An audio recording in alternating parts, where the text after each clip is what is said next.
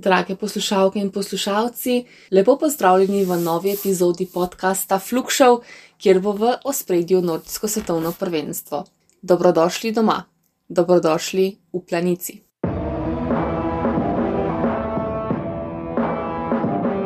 Flugshow, der Skispringen-Podcast.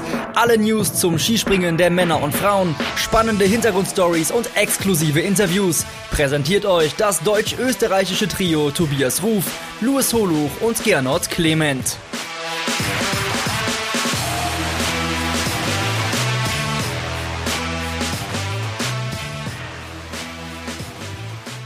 Planica hat seine Schneekönigin gefunden und sie trägt den Namen Katharina Althaus. Und damit herzlich willkommen zu einer neuen Ausgabe der Flugshow. Und an dieser Stelle schon mal vielen Dank an unsere Hörerin Sarah, die uns dieses wunderbare Intro auf Slowenisch geschickt hat. Mein Name ist Luis Holoch von Skispringen.com und ich begrüße euch zu dieser ersten von vier Flugshow-Folgen während dieser nordischen Ski-WM. Und in diesem Rückblick soll es um das Normalschanzeneinzel bei den Damen gehen. Und ich bin sehr froh, dass ich dieses aufreibende Springen nicht alleine aufarbeiten muss, sondern ich habe eine absolute Kennerin bei mir, die ehemalige Skispringerin Ulrike Uli Gressler. Hallo Uli. Hallo und guten Morgen. Wie ist denn bei dir die Lage am Morgen danach? Ähm, hast du das schon verarbeitet, was wir da gestern gesehen und erlebt haben? Naja, ich bin ja doch jetzt weit weg, sage ich mal. Äh, ich gucke mir das gerne an. Natürlich war es schön, dass natürlich eine Deutsche ganz oben stand. Es war auf jeden Fall ein sehr spannender Wettkampf. Äh, das freut mich natürlich am meisten, wenn ich das Damen-Skispringen insgesamt sehe, dass die Qualität immer, immer besser wird und immer spannender alles. Es gab natürlich auch wieder einige Überraschungen, muss ich sagen. Vielleicht nicht ganz vorne, aber so danach haben mich doch einige Springerinnen überrascht und einige Teams. Und wo ich auch froh drüber war, dass es kein Windspringen war, dass es kein Schneespringen war, dass es einfach ein normaler, schöner Wettkampf war, der durchweg ging und ich denke, die drei, die gestern da oben standen, die haben es auch verdient, wenn man die ganze Saison so betrachtet. Kann ich mich im Großen und Ganzen nur anschließen. Also mein größter Wunsch vor dieser WM war, dass wir mal nicht über irgendwelche Randerscheinungen oder äußeren Einflüsse reden müssen. Und das war gestern definitiv der Fall. Und bei euch da draußen merkt man das ja auch. Also wir haben sehr viele Einsendungen äh, von euch bekommen dafür, dass es ja nur so eine kurze Zeit ist, nachdem, äh, nachdem wir jetzt hier unseren Rückblick aufnehmen. Also euch hat das Springen da draußen auch gefallen äh, wahnsinnig hochklassiges Springen lese ich hier. Ähm, die Bilder unglaublich. Also das hat euch wirklich großen Spaß gemacht und damit würde ich sagen, starten wir doch direkt rein. Den größten aller Namen äh, habe ich gerade schon erwähnt, Katharina Althaus, Weltmeisterin von der Normalschanze. Äh, gewinnt das Springen mit 2,2 Punkten Vorsprung auf Eva Pekelnick und Bronze geht an Anne Odine Ström aus Norwegen. Ähm, auch unser Hörer Luki, der ja Österreicher ist, schrieb mehr als überfällig. Äh, man muss ja sagen, irgendwie hatte Katharina Althaus bislang bei Großereignis so, so ein bisschen den Ruf weg als ewige Zweite. Ähm, was sagst du jetzt als ehemalige Weggefährte von ihr zu diesem Triumph, liebe Uli? Ja klar, äh, grandios für sie und ich denke, sie hat jetzt auch am wenigsten damit gerechnet. Also ich glaube, sie hat auch schon gemerkt, gerade im Training und gerade auch in der Quali, die ja das Torium lässt, sich, lässt eigentlich keine Fehler zu und äh, ich denke mal, dass Kata diesmal gar nicht so mit gerechnet hat, dass sie da wirklich Gold gewinnen kann. Und umso schöner ist es natürlich, dass es jetzt geklappt hat. Ja, ist sie reif? Ich meine, da nimmt man mal Sarah Takanashi, äh, dann wäre sie vielleicht als erstes mal dran, die jetzt äh, Gold gewinnen könnte im Einzelnen. Aber wenn man jetzt äh, 2018 hat sie ja Silber gewonnen, Kata, dann 2019 ganz knapp gegen Maren Lundby das Duell verloren, äh, wo die Haltungsnoten eine Rolle gespielt haben wo sie hätte damals schon hätte Gold gewinnen können aus meinen Augen, weil sie da eigentlich die bessere Springerin war an dem Tag. Ja. Dann jetzt wieder nach Olympia Silber, äh, wo sie eigentlich auch schon die Hand an Gold hatte und jetzt hat es endlich geklappt und äh, ich denke, sie kann jetzt ganz befreit aufspringen und wer weiß, wie viele Medaillen sie jetzt noch mitnimmt. Also ich höre bei dir schon raus, das ist ja immer so die Frage, die man sich nach so einem Triumph äh, stellt. Fällt vielleicht sogar ein bisschen Spannung ab und damit auch die Leistung oder geht es vielleicht sogar genauso weiter? Also du bist da ganz optimistisch, was jetzt die weiteren Wettbewerbe für sie angeht. Ja, sie hat ja im Endeffekt jetzt schon was gewonnen. Was will sie jetzt noch verlieren? Ähm, und dann geht es ja wirklich bei den Damen. Also ich war dann selber überrascht, wo ich mir nochmal den Zeitplan angeschaut habe. Es geht ja wirklich Schlag auf Schlag. Äh, das Einzige, wo ein bisschen Pause ist, wo man dann vielleicht mal zum Nachdenken kommt, ist dann das Großschanzenereignis. Mhm äh, wo ich Kata noch mal ein Stück stärker einschätze. Aber wie gesagt, sie hat jetzt den Einzeltitel, selbst wenn sie jetzt gar keine Medaille mehr mit nach Hause nimmt, äh, hat sie trotzdem schon alles gewonnen, in, aus meiner Sicht. Mhm. Ja, würde ich mich tatsächlich so, so anschließen. Das Einzige, äh, was mich so ein bisschen ins Nachdenken gebracht hat bei der Frage, ist die Tatsache, dass sie in dieser Saison, wenn sie dann mal ein Springen gewonnen hat, im Springen danach meistens doch, äh, ja, abgefallen ist. Also sie ist danach noch nicht mal auf dem Podium gelandet, aber natürlich hat sie jetzt hier in Planitza die Möglichkeit, das, äh, das anders zu machen. Ähm, Glückwünsche übrigens gehen äh, raus an Eudaimonia 1996, Smile Katja und MNJCB. Das waren die einzigen der drei, äh, die einzigen drei Hörer, die tatsächlich Katharina Althaus als äh, Weltmeisterin auf der Normalschanze getippt hatten. Wir vier, liebe Uli, ähm, leider nicht und auch die anderen Hörerinnen und Hörer nicht, aber äh, Kompliment. Also das, äh, das habt ihr sehr gut gemacht da draußen. Und damit kommen wir zur Silbersiegerin. Und ich, ich sag's mal wirklich so bewusst: so Shampoo, Eva Pinkelnick mit 34 Jahren, 8 Monaten und 27 Tagen, zweitälteste Medaillengewinnerin bei einer nordischen Ski-WM. Ähm, und ihre Freude war, ja, auch kaum zu übersehen. Sie hat vorhin auf Instagram auch gefragt, äh, bis wohin habt ihr meine Jubelschreie gehört? Äh, waren auch tolle Bilder und ein toller Wettkampf, den sie da abgeliefert hat. Ja, vor allem, sie hat ja doch auch ein bisschen geschwächelt. Also ich weiß nicht, wie es ihr jetzt nach der Qualifikation ging. Ich denke mal, dass sie vielleicht auch innerlich schon gedacht hat, uh, das wird verdammt schwer, jetzt doch eine Medaille hier abzugreifen, weil auch die Anna eben auf einmal so sehr, sehr stark gesprungen ist. Auch gestern, muss man trotzdem sagen, auch wenn mhm. es jetzt in Anführungsstrichen nur Bronze geworden ist. Äh, das wird sie vielleicht auch noch eine ganze Weile verfolgen, weil setzt sie den Telemark ein bisschen besser, die Anna, dann ist sie doch ganz oben. Also Eva nochmal, ich denke mal, ihre Karriere ist ja eh sehr besonders. Ich weiß auch noch, wo ich nach meinem Unfall wieder das Springen gestartet habe, hatte sie auch eine ganz schwere Zeit, äh, wo vielleicht sie in anderen Nationen hätte schon aufhören müssen. Ähm, aber Österreich hat an sie, an ihr gehalten und ja, ich glaube, sie ist auch vom Typ so, wie sie ist. Sie macht sich da, glaube ich, keine Platte, sondern sie macht dann einfach weiter. Wenn man auch sieht, was sie schon für Stürze hinter sich hat und überhaupt die Saison, das hatte ich ja schon damals gesagt, also dass sie das jetzt so dominiert. Und im Endeffekt nach dem ganzen Verlauf hat sie sich dann natürlich auch die Medaille mehr als verdient. Äh, das muss man definitiv so sagen. Vor allem der zweite Sprung, ja wirklich großartig. 100 Meter, es war äh, der wertvollste Sprung des, des zweiten Durchgangs. Und da dachte man schon so, ja, es könnte vielleicht sogar eng werden für Katharina Althaus, dass sie ihren zweiten Platz äh, behält. Also zumindest ging, ging das mir so. Und dann, ja, kam Anna Odine Ström, wo ich dachte nach dem ersten Durchgang, das sind fast fünf Punkte. Die hat so souverän, so stark gewirkt. Sie hat drei der vier Trainings gewonnen plus die Qualifikation, das kann sie eigentlich nicht mehr aus der Hand geben. Und dann stellt sich die Frage, was ist, was ist eigentlich im zweiten Sprung passiert, dass es äh, sich doch nicht mehr für sie ausgegangen ist. Äh, was, was denkst du? Wie hast du das erlebt und gesehen? Naja, ich denke mal, die Anna Odin ist sehr überraschend auch so stark gewesen im Training, ähm, wo vielleicht gar nicht so viele mit ihr gerechnet haben und dann so souverän. Und dann denkt man natürlich, ne, ich denke mal, sie wird viele Fragen schon bekommen haben vor dem Wettkampf, natürlich auch nach dem ersten Durchgang, dann fünf Punkte Vorsprung ich glaube, also ich bin ehrlich, ich habe auch gesagt, das bringt sie durch. Also was soll da passieren? Ja. Und im Endeffekt hat sie es ja fast durchgebracht. Das war halt der kleine Wackler unten, hat sie den sauber kriegt sie, sie setzt ja an sich auch immer sehr gut, den Telemark. Vielleicht, also ich fand, zum Glück für Cutter, sie wurde auch zu Unrecht ein bisschen sehr schlecht bewertet im zweiten Sprung, fand ich, weil sie hat ja trotzdem den Telemark gesetzt. Äh, da haben andere schon bessere Noten bekommen für schlechtere Telemark. Ja, ja, ähm, definitiv. Deswegen ist es zum Glück noch für sie Bronze ausgegangen, weil da war ja noch eine, die auf einmal überraschend ganz nah an den Medaillen dran war. Mhm. Und dann muss man sagen, jetzt war sie, hat sie geführt. Also sie wusste, jetzt kann sie Weltmeisterin werden und das wäre ihr größter Einzelerfolg und überhaupt, äh, wann bekommt man die Chance schon mal wieder? Und es gibt genug Springerinnen, die wissen, wie schwer es ist, dann doch die Goldmedaille mit nach Hause zu nehmen. Und ich denke, sie hat dann ein bisschen zu viel nachgedacht, weil das vielleicht auch zu perfekt machen, obwohl ja die anderen Springer gar nicht so vorgelegt haben. Klar, die Eva mit ihren 100 Metern, man kriegt das ja mit, aber sie wusste ja auch, dass sie einen guten Vorsprung hat. Ich sag mal, sie hat gepatzt, aber auf einem sehr, sehr, sehr hohen Niveau, äh, wo andere froh wären, wenn sie 95 Meter überhaupt gesprungen wären. Und ja ich schätze sie auf der Großen auch noch trotzdem sehr stark ein. Also ich denke, dass sie sich jetzt vielleicht auch mal Selbstbewusstsein im Mixteam und Team holt. Da schätze ich jetzt die Norwegerin eh sehr, sehr stark ein. Also wenn ich jetzt nochmal tippen, tippen könnte, dann wären die für mich Goldfavorit im Team. Und ich denke, sie schlägt vielleicht auf der Großen zurück. Das äh, kann ich mir auch sehr gut vorstellen. Und ähm, was ich mich dann so gefragt habe, also, oder ich habe es, beziehungsweise ich habe es dann nachgeschaut, es ist bei der WM kein gutes Omen, wenn du äh, Führende bist nach dem ersten Durchgang. Nur drei der acht Führenden nach dem ersten Durchgang sind dann auch Weltmeisterin geworden. Und äh, du warst ja 2009 selber in dieser Situation. Wie, wie geht's einem dann als Springerin eigentlich? Schafft man das überhaupt auszublenden und sich wirklich nur auf seinen Sprung zu konzentrieren? Also ich kann ja jetzt nur von mir sprechen. Ähm, bei ja. mir kam ja damals viel zusammen. Das war ja überhaupt die erste Weltmeisterschaft. Das waren ja sehr, sehr, sehr schwierige Bedingungen, wo man ja schon überlegt hat, nach dem ersten abzubrechen. Ja. Äh, ich denke, ich habe meinen Sprung gemacht damals. Also überraschend auch gut, weil die Schneeverhältnisse waren ja damals extrem. Das hätte auch noch ganz anders ausgehen können für mich.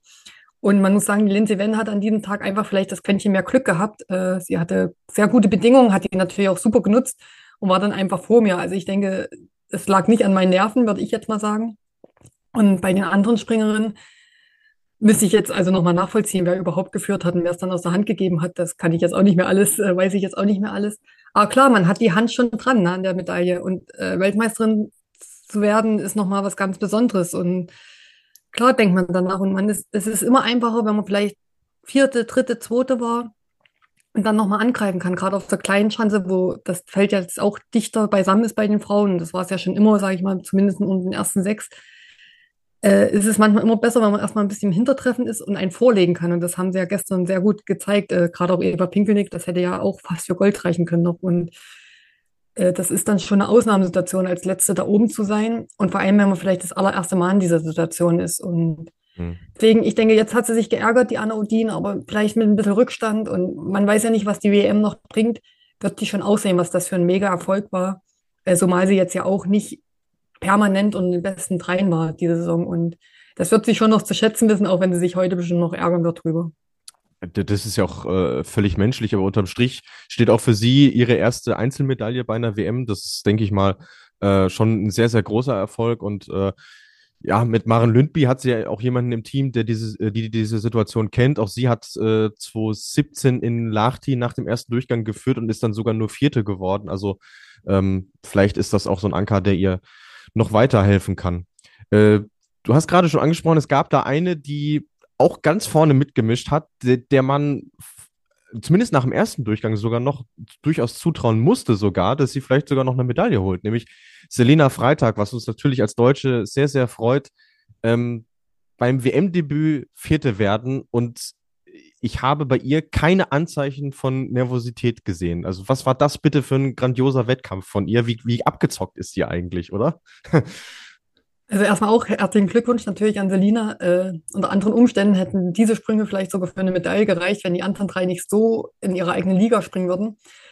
Ich denke, Selina kam vieles zum Vorteil. Erstmal war sie jetzt schon bei einem Großereignis dabei mit Olympischen Spielen letztes Jahr. Äh, das ist ja immer schon mal ein großer Vorteil. Und ich denke, sie ist ziemlich locker rangegangen, weil sie gemerkt hat im Training und in der Quali lief nicht so viel zusammen für sie. Also sie hat da vielleicht einfach nochmal resettet und einfach gesagt, naja, jetzt kann sie eh nichts verlieren. Ähm, ich bin ja auch ehrlich, also ich denke, das geht allen Springern so. Man hat ja auch schon das Mixteam irgendwo im Kopf. Klar, jetzt hat man noch das Teamspringen, da ist es nochmal ein bisschen schöner, dass man noch eine Medaillenchance hat. Und da waren ja doch dann Anna Ruprecht, auch Luisa Görlich, dann doch oft vorher. Vielleicht hat sie auch mit gar nichts mehr gerechnet und dann springt sie da einfach frei auf weil sie nichts mehr zu verlieren hatte. Das ist wirklich so ein Phänomen, so ein Vorteil. Das kann man auch schlecht beschreiben, äh, was das manchmal im Kopf macht. Und natürlich hatte sie aber trotzdem, denke ich, vielleicht so viel Selbstbewusstsein durch die ganze Saison über, ähm, weil sie so konstant vorne war. Und also ich war trotzdem sehr überrascht, wo ich dann die, äh, die Sprünge gesehen habe nach dem ersten Durchgang, wo sie dann lag. Und ja, mit ein bisschen Glück, äh, wenn eine nochmal richtig gepatzt hätte, hätte das für ein, eine Medaille sogar reichen können, gleich beim Debüt. Man kann auf jeden Fall sagen, es gab bei einer Weltmeisterschaft noch nie eine glücklichere Vierte als sie. Also das, äh, das sieht man wirklich sehr, sehr selten, hat mich extrem für sie gefreut und insgesamt muss man ja der deutschen Mannschaft ein Kompliment aussprechen.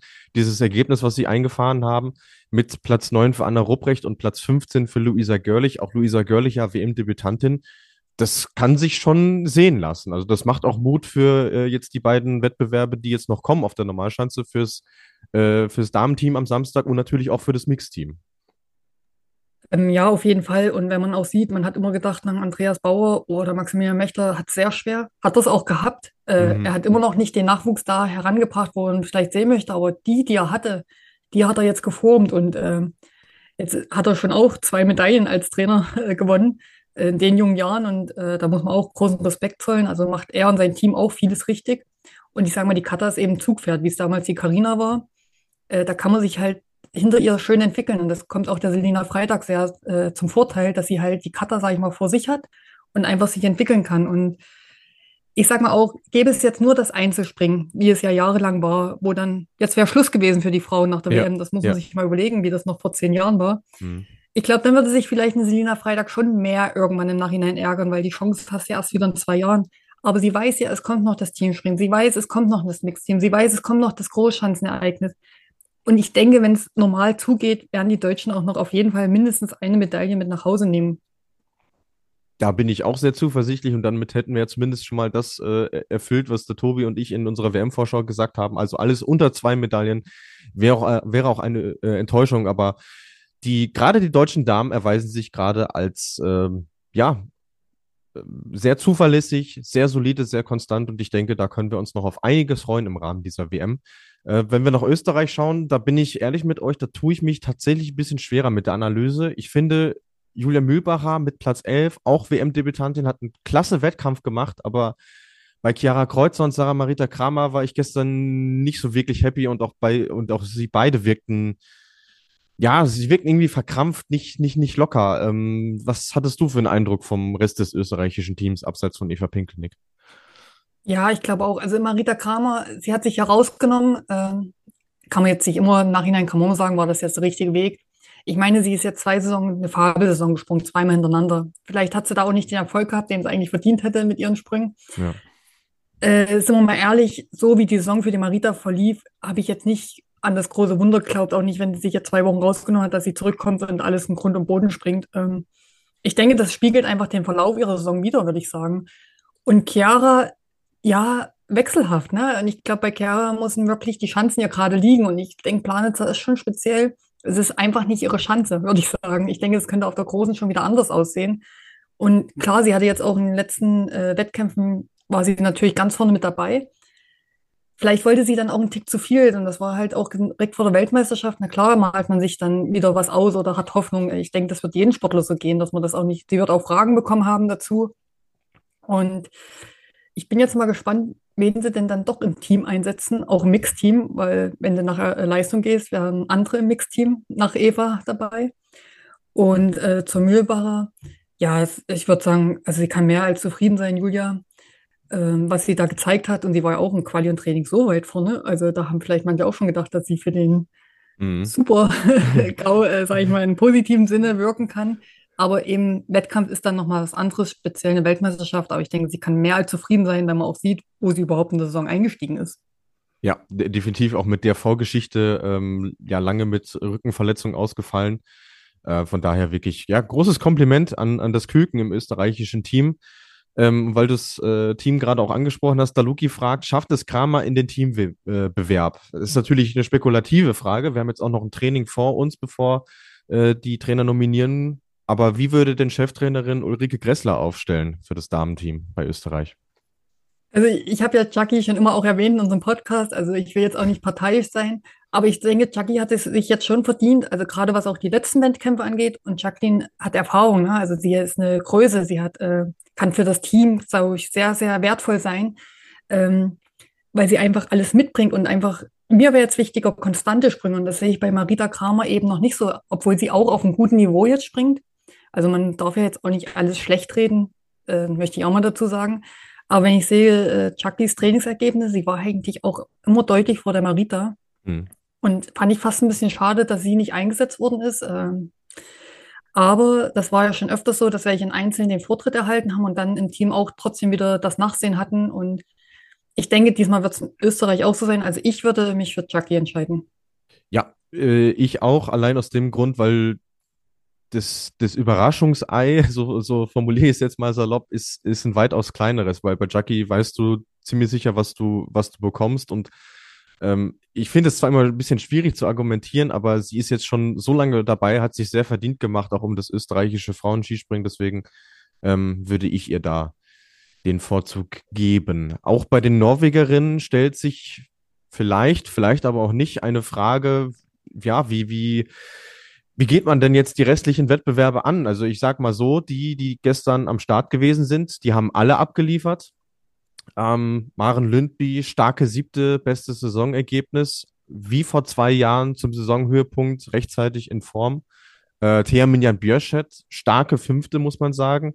Eri Maria Quandal, sicherlich so ein kleiner Ausnahmefall. Äh, Rang 21 ist okay im Rahmen der Umstände. Aber dann ist eine auf der Strecke geblieben, die im Saisonverlauf ja schon Springen gewonnen hat.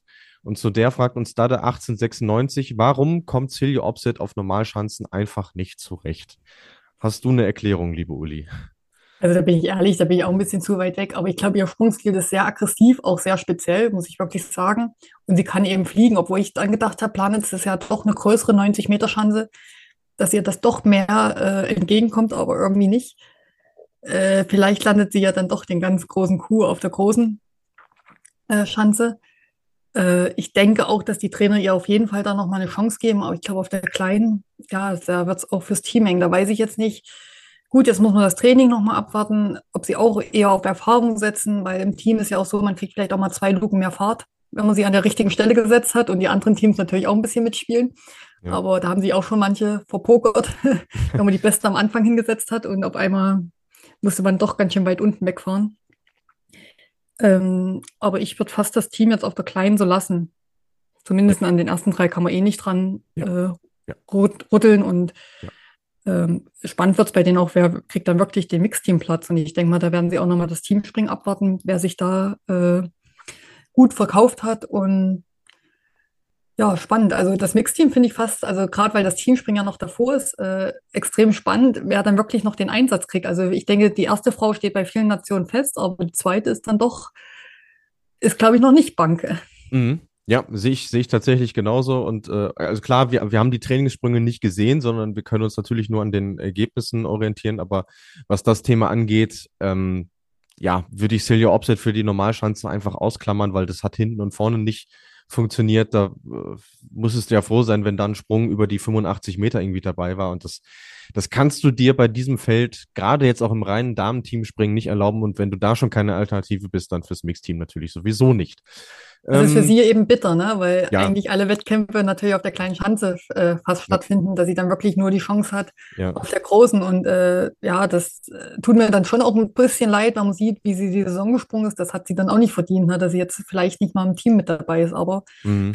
die Schanze heute nochmal im Training. Äh, manchmal ist es ja so, man hat es ja in den USA gesehen, wenn manche mehr Sprünge kriegen auf einer Schanze vielleicht macht es ja doch noch was heute mit ihr. Ich sag mal, der eine Platz ist ja doch greifbar, dass er den vierten vielleicht doch noch äh, mitnehmen kann und eine noch aus dem Team drängen kann, wie die Maria.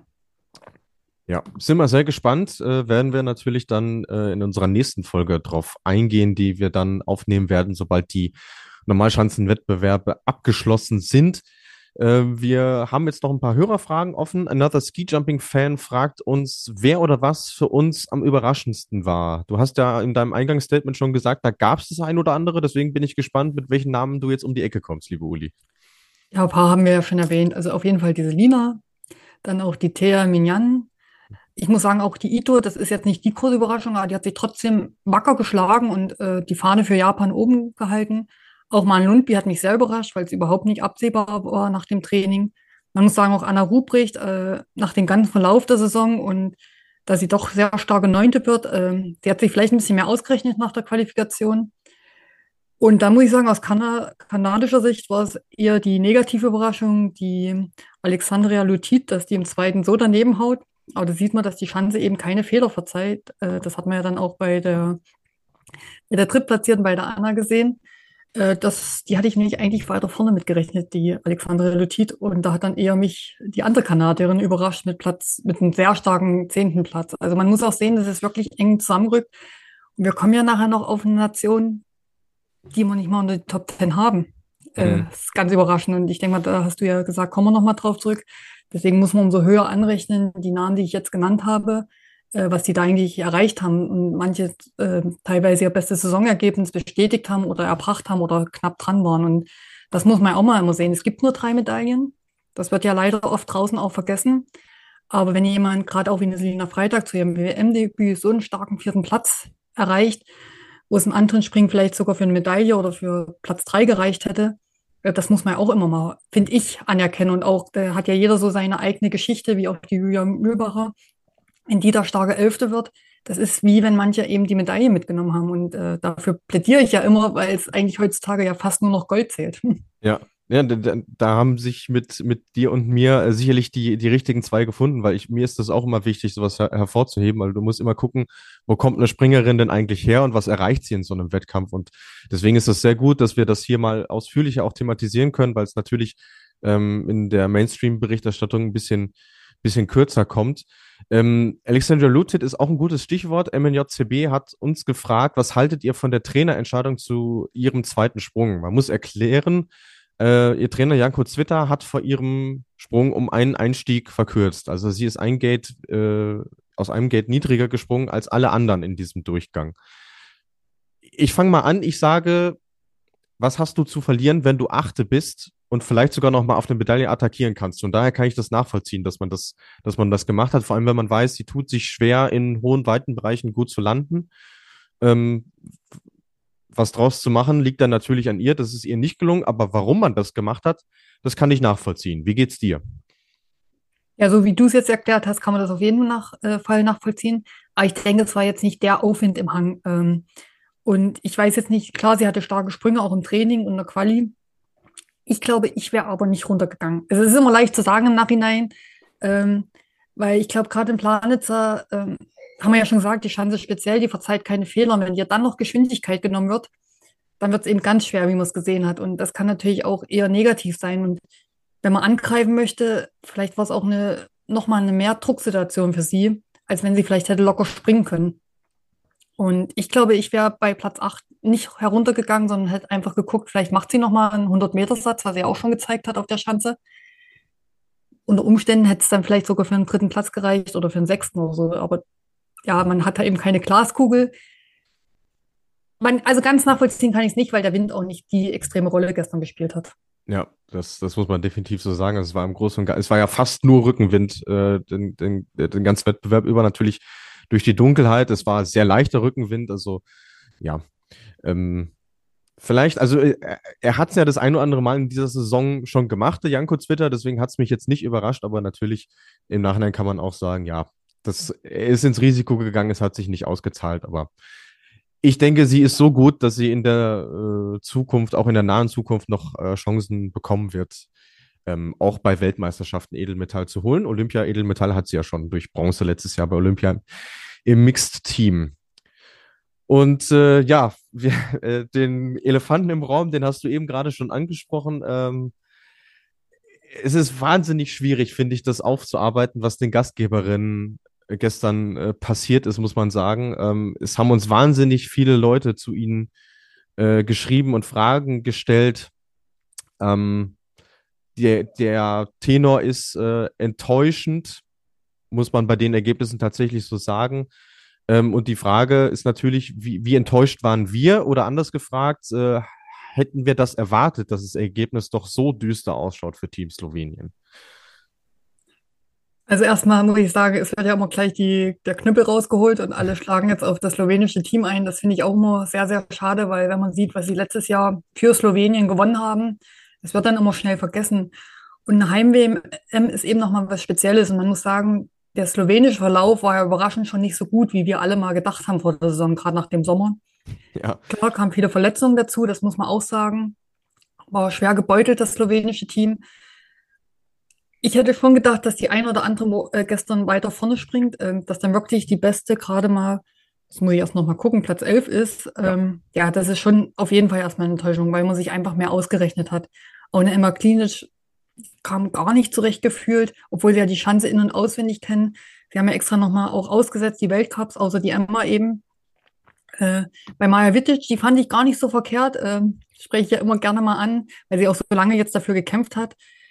Ja, der zweite ist ja auch komplett misslungen, aber da sieht man, wie groß der Druck war. Also ähm, der enorme Druck auf die Slowenen. Und ich muss sagen, ich war ein bisschen enttäuscht über die Zuschauer an der Schanze. Ähm, das kam vielleicht auch noch dazu. Sie hatten gar nicht die Unterstützung, was ich jetzt eigentlich gar nicht gedacht hätte. Ähm, mhm. Weil so schlecht war ihre Saison dann auch nicht, dass da wirklich knapp nur 1000 Zuschauer waren. Ja. Das fand ich ein bisschen enttäuschend auch für die Zeit. Und ähm, da haben sie, glaube ich, auch ihren Frauen keinen Gefallen getan. Äh, das kann man schon auch kritisch sehen. Und ja, die Slowenen, es wird, glaube ich, schwer, jetzt da den, noch was Positives zu gewinnen. Vielleicht liegt die große Chance gerade immer klinisch besser. Man muss auch sagen, Gerade die jetzt äh, Grippe erkrankt ist, war dann doch beste Slowenin. Ja. Ähm, vielleicht erholt die sich auch noch ein bisschen besser, kriegt noch ein bisschen Kraft. Sie haben ja jetzt noch eine Woche Zeit, die Nika. Vielleicht schlagen sie auf der Großen noch mal ein bisschen zurück und äh, jetzt, sie können ja jetzt auch nichts mehr ver verlieren. Vielleicht rauben sie sich jetzt im Team so zusammen und alles oder nichts, weil mit ihr, mit dem Team rechnet jetzt ehrlich gesagt keiner mehr. Das ist definitiv so und ich finde, diesen elften Platz von Nika Krishna kann man gar nicht genug hervorheben, weil die, die ist die ganze Woche im Bett gelegen, die ist, die kränkelt immer noch. Also ja, wenn es jetzt nicht die Heim-WM wäre, hätte sie wahrscheinlich auch drüber nachgedacht, sagen, komm, zumindest mal das erste Einzel lasse ich weg. Ähm, aber sie ist tatsächlich eine positive Ausnahme. Gestern hat vor der Quali genau einen Sprung gemacht und wird dann elfte und beste Slowenin, aber man hat schon auch bei ihr gemerkt, da es lastet doch ähm, viel, viel auf diesem Team. Ähm, zu den Zuschauern können wir tatsächlich gleich nochmal kommen, weil auch da, dazu haben wir was äh, eingesendet bekommen. Aber klar, es stellt sich jetzt die Frage, wie geht die WM weiter für Sie? Ist das Schlimmste jetzt schon überstanden?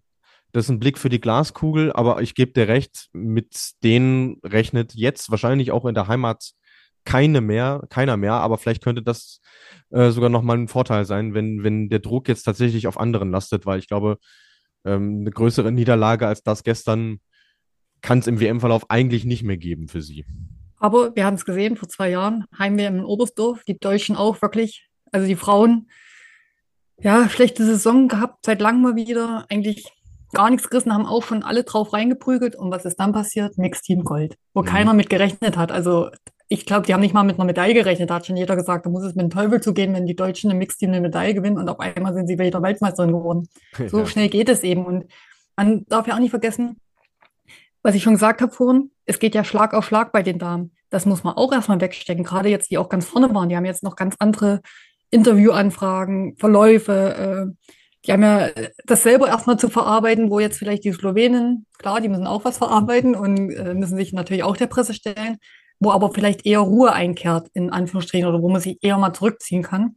Ja. Und deswegen, äh, es gab schon alles Mögliche, äh, es müssen auch die Bedingungen wieder passen. Es kann auch sein, dass wieder ein bunt äh, verwirbelter Wettkampf wird, weil ich nicht hoffe, aber deswegen, also aufgeben und jetzt den Kopf ins Anstecken, das wäre viel, viel zu früh. Und man muss auch sagen, ich finde auch von der Nika Preutz das Ergebnis, sie ist noch jung, Heim-WM, Platz 17, also das sollte man jetzt auch nicht zu schlecht reden.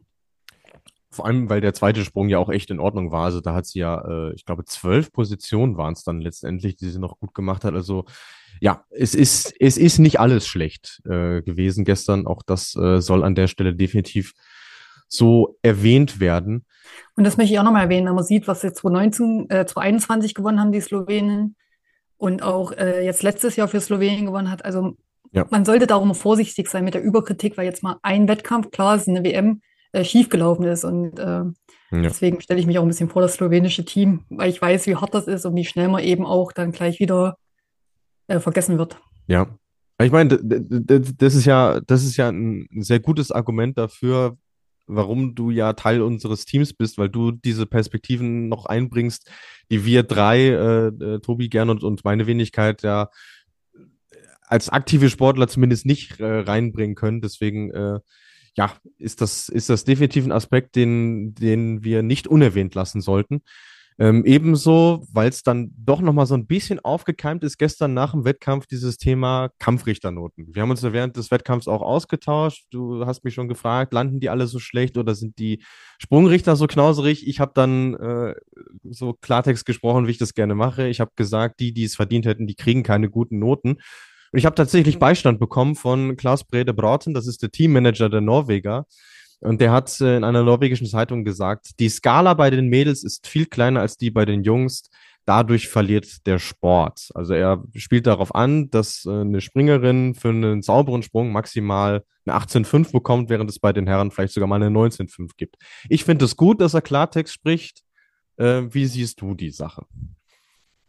Ja, ich denke, bei den Kampfrichtern wird viel zu oft noch nach Weite gegangen, obwohl man ja, wenn man sagt, man soll die Weite nicht mit einbeziehen bei einer Telemark-Benotung und bei einer Flugbenotung.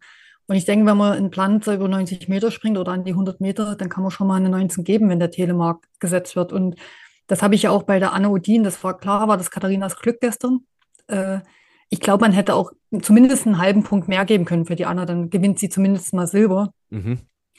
Und äh, ja, sozusagen, weil du ja das gesagt hast, wo ich dich gefragt habe, weil alle so schlecht landen, wollte ich nur noch mal Zuschauern sagen, ich konnte den ersten Durchgang nicht so verfolgen, da ich ja auch noch einen kleinen Jungen zu Hause habe, der mich braucht. Aber den zweiten habe ich dann geguckt. Und ähm, ja, aber mir ist das schon oft aufgefallen, dass die Haltungsnoten insgesamt immer schlecht gegeben werden. Und manchmal sind sie auch schon zu gut gegeben worden. Also man muss auch sagen, Sarah Takanashi, kann man ja vielleicht nachher auch noch mal kurz auf sie eingehen, weil sie hat ja auch echt eine bittere WM für sich erlebt. Äh, die hatte eigentlich oft den Vorteil, da wurde oft nach Namen bewertet, weil sie hat das sehr gut gekonnt. Sie konnte immer sehr gut den Telemark reinschummeln.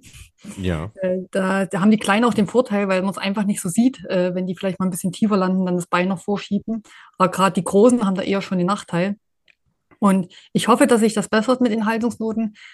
Wenn man wenigstens sagen würde, es wäre dann gerecht, das zieht sich durch, aber es gab ja welche, die haben wirklich für mich sauber gesetzt, kriegen schlechte Noten und manche, die haben eigentlich nicht so gut gesetzt und kriegen gute Noten. Also es war sehr, Ja. Sehr, sehr willkürlich fast, würde ich sagen. Ja. Ohne Also das so- jetzt zu hoch anzusetzen, weil ich sag mal, es haben zum Glück die, die Medaillen gewonnen, die jetzt auch, sage ich mal, immer vorne dabei waren und es wurde Ja. jetzt nicht nur an der Haltung entschieden. Ja. Aber die Anna wurde vielleicht gestern schon ein bisschen auch bestraft, weil man hätte vielleicht auch im ersten ein bisschen mehr bessere Punkte geben können für ihren Sprung. Also das möchte ich an der Stelle auch sagen. Es ist äh, kein Einfluss genommen worden aufs Ergebnis, nur die Verhältnismäßigkeit passt halt nicht. Also ähm, die Noten sind tendenziell zu niedrig, wenngleich ich bei Sarah Takanashi in dieser Saison sagen muss, sie wird zu oft zu Recht abgestraft äh, für ihre, ihre Landung, weil das hat sie irgendwie verlernt in der Zwischenzeit. Äh, da ist kaum noch ein sauberer Telemark dabei und äh, deswegen ist sie gestern auch reihenweise mit 15 Noten rausgegangen. Für mich völlig zu Recht. Äh, Das, das ist mir dann auch zu wenig, aber wie gesagt, nochmal die, die wirklich tolle Landungen setzen, sprich eine Eva Pinkelnick, ähm, auch da im zweiten Sprung, ich kann, ich kann mir nicht erklären, wie es sein kann, dass ein Kampfrichter eine 17-0 gibt und zwei andere eine 18-5. Das will mir nicht in den Kopf rein. Ähm, und weshalb sich Broughton so beklagt hatte, war, äh, waren beide Sprünge von Thea Minjan Björschet, die wirklich auch sehr schöne Landungen gesetzt hat und als Maximum eine 18-0 bekommt. Und ich finde, das, das kann halt einfach nicht sein, vor allem wenn sie, ähm, du sagst zweimal, ja, die Weite soll man ausklammern, aber das machen die Kampfrichter ja nicht so. Und dann verstehe ich nicht, wieso man dann, wenn sie doch äh, über K-Punkt springt, dann eben nicht äh, so- belohnt wird mit entsprechenden Noten. Vor allem Ähm, dann rechne mal bei der Thea Mignan, sage ich mal, pro Sprung drei Punkte mehr rauf. Dann ist sie nämlich Dritte. Also Genau. das ist doch ein bisschen beeinflussen, tut es dann Ja. eben doch. Ja. Und äh, genauso bei der Anna Odin äh, kriegt sie im ersten, wo ich denke, dass sie auch ein bisschen bessere Haltungsnoten verdient hätte, anderthalb Punkte mehr und in ihrem zweiten Sprung anderthalb Punkte. Äh, Da sieht man dann doch, wie es doch Einfluss nimmt. Es sind zwar jetzt die richtigen vorne, Ja. aber ich denke auch, wenn man Planitzer 100 Meter springt und. Telemark setzt, dann hat man mehr verdient als eine 18 oder 18,5. Und das meine ich ja, auch die Eva Pinkelnick. Also hat es doch ein bisschen Einfluss genommen, weil ich bin froh, dass die Kata gewonnen hat, nicht falsch verstehen. ja. Aber sie springt eigentlich ähm, sehr, sehr gute Weiten, aber nicht die Höchstweiten und ist dann trotzdem ganz vorne, weil sie vielleicht den Telemark auch, ich weiß nicht, ob sie ihn jetzt wirklich besser gesetzt hat als die anderen. Vielleicht haben sie auch alle gleichwertig gestern gesetzt, also jetzt die anderen zweiten Sprung. Ja. Ja, dann, ja, tut man sich schwer, das stimmt schon. Und ähm, ja, und die, die Sarah Takanashi, ich glaube, die wurde oft in den letzten Jahren zu gut bewertet und deswegen Mhm. musste sie auch nicht daran so arbeiten. Und sie hat es halt viel durch Weite weggemacht damals und mit Ja. ihrem Namen auch irgendwo, den sie sich natürlich erarbeitet hat. Bloß jetzt ist sie eben auch in der Situation, jetzt kommen die Weiten nicht mehr ganz so und ich denke, sie setzt nicht schlechter, sie setzt den Telemark, wie sie ihn schon immer gesetzt hat. Ja, da würde ich nicht ganz mitgehen, weil es dann doch oft, oft genug so ist, dass äh, der Popo ein bisschen sehr weit unten ist. Also deutlich weiter unten noch als früher noch, aber das ist jetzt, das ist jetzt wirklich nur ein Detail. Aber ich möchte nur sagen, wie gesagt, es gibt Springerinnen, die sehr gute Landungen setzen, denen man dann allen wirklich auch mal eine 18,5 geben kann im, im Schnitt und das wird halt einfach nicht gemacht. Also auch Katharina Althaus ist im Saisonverlauf teilweise mir zu schlecht weggekommen. Ähm, irgendwo gleicht sich dann vielleicht wieder aus, wie man so schön sagt, aber letzten Endes ja. Äh, es gibt definitiv Verbesserungspotenzial und ich kann mich nicht erinnern, dass es mal größere Debatten um Kampfrichternoten bei den Herren gegeben hat. Auch das ist äh, definitiv nochmal ein Phänomen, was mir dann aufgefallen ist. Ähm, aber sei es drum. Äh, das letzte Randthema, ähm, weil du das Stichwort Zuschauer eben reingeworfen hast, das ist mir auch aufgefallen. Ich finde es krass, ähm, wie wenig doch los ist da vor Ort. Ähm, aber vielleicht liegt die logische Erklärung auch an den Ticketpreisen. Jetzt st- stellen wir uns mal vor, du liebe Uli, du bist äh, Slowenin und ähm, nimmst deinen kleinen Sohn und deinen Partner äh, mit, sag, kommt, wir fahren mal einen Tag nach Planica, gucken uns das da an. Und dann musst du als Familie aber ähm, ja, einen dreistelligen Eurobetrag hinlegen, dass du dir da ein Ticket kaufen kannst. Und da denke ich mal, sind dann viele Leute auch raus. Auch wenn sie alle Entscheidungen an diesem Tag anschauen können, äh, die da stattfinden. Also Langlauf, Noko und, und Skispringen. Es gibt ja ein Ticket für alles.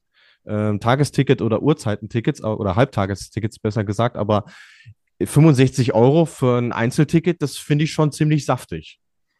Okay, das äh, bin ich ehrlich, das habe ich nicht gewusst. Dann kann ich das vielleicht auch noch mal besser nachvollziehen, warum dann doch nur die 1000 an die Schanze geschafft haben. Das sind dann wirklich, glaube ich, die, sage ich mal, schon Familien, die eh kommen würden, denen Ja. dann auch das, sage ich mal, egal ist, was sie hinlegen müssen. Aber das finde ich schon heftig, zumal ja gestern auch wirklich dann in Anführungsstrichen nur Langlauf und Skispringen stattgefunden hat und dann in der Arbeitswoche, muss man auch noch dazu sagen. Ich denke, Mhm. viele müssen auch heute wieder arbeiten.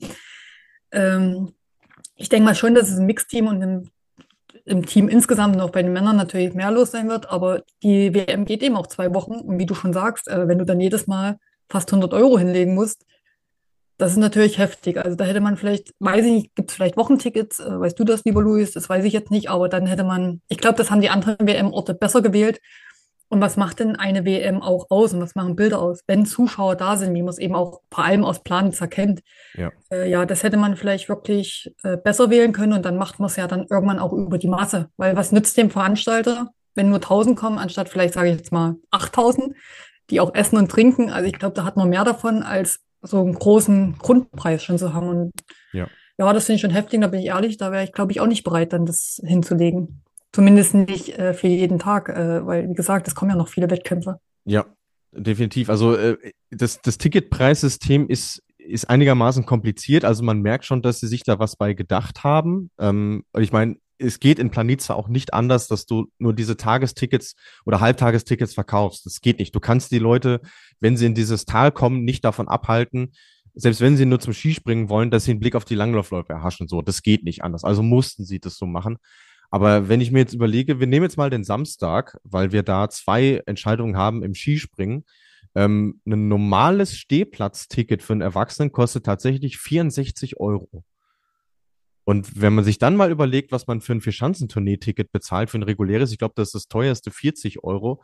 Das finde ich schon, das finde ich schon heftig. Und man muss ja auch sagen, ähm, das hat uns die liebe Sarah, die uns dieses Intro ja eingesprochen hat, auch äh, geschrieben. Für slowenische Prei äh, Verhältnisse sind die Preise, sie hat geschrieben, insane. Also ähm, ja, krass, außergewöhnlich. Der, der Lebensstandard in Slowenien ist nun mal ein anderer als bei uns in Deutschland. Und das, das muss man definitiv in Betracht ziehen. Und da bin ich auch der Meinung, da haben sie sich wirklich keinen Gefallen mitgetan.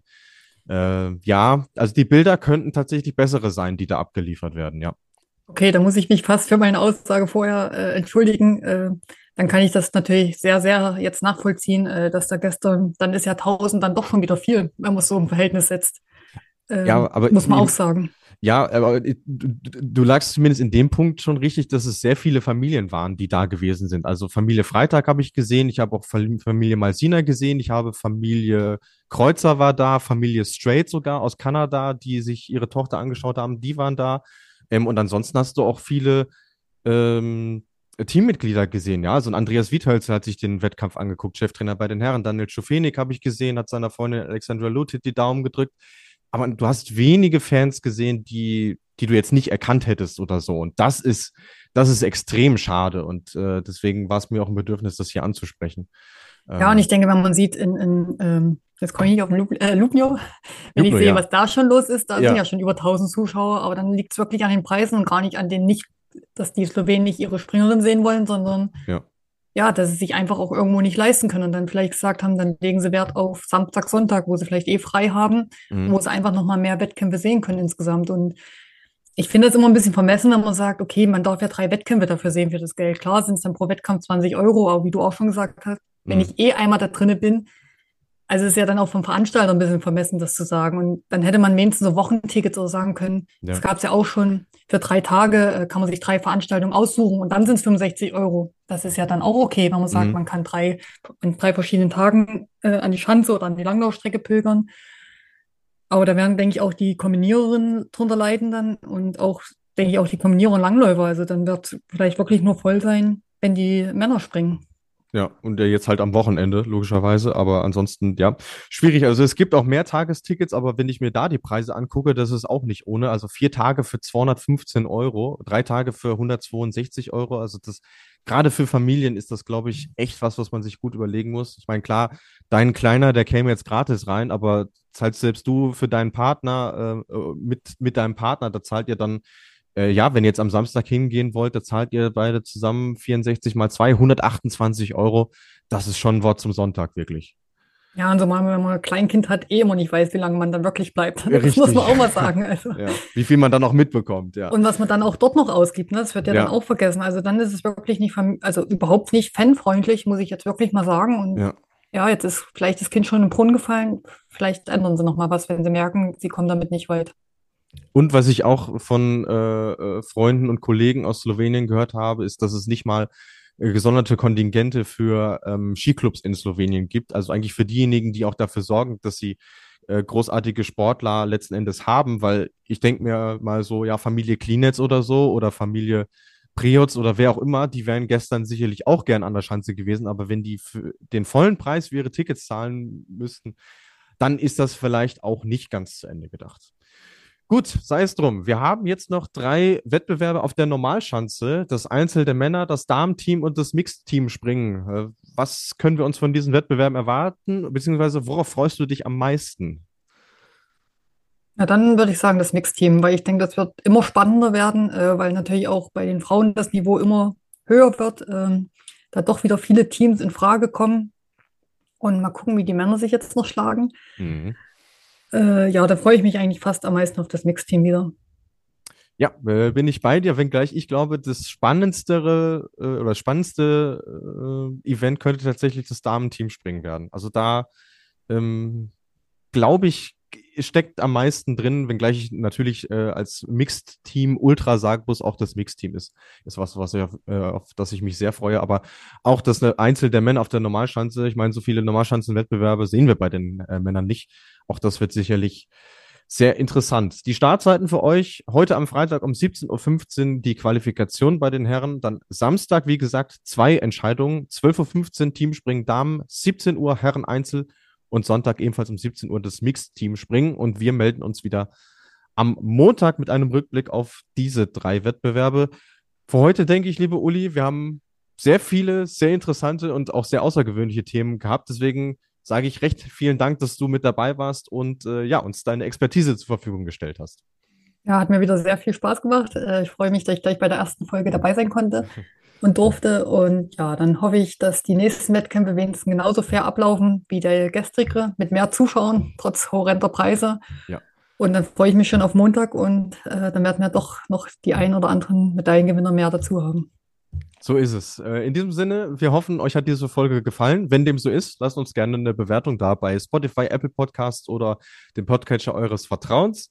Wenn ihr noch Wünsche, Anregungen, Fragen, Kritik habt, äh, ihr findet uns auf Social Media, auf Facebook und auf Instagram.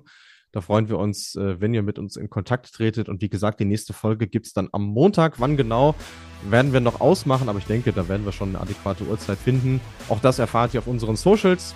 Und bis dahin wünschen wir euch sehr viel Spaß mit den drei weiteren Medaillenentscheidungen. Und bis dahin gilt wie immer, fliegt soweit es geht. Bis zum nächsten Mal.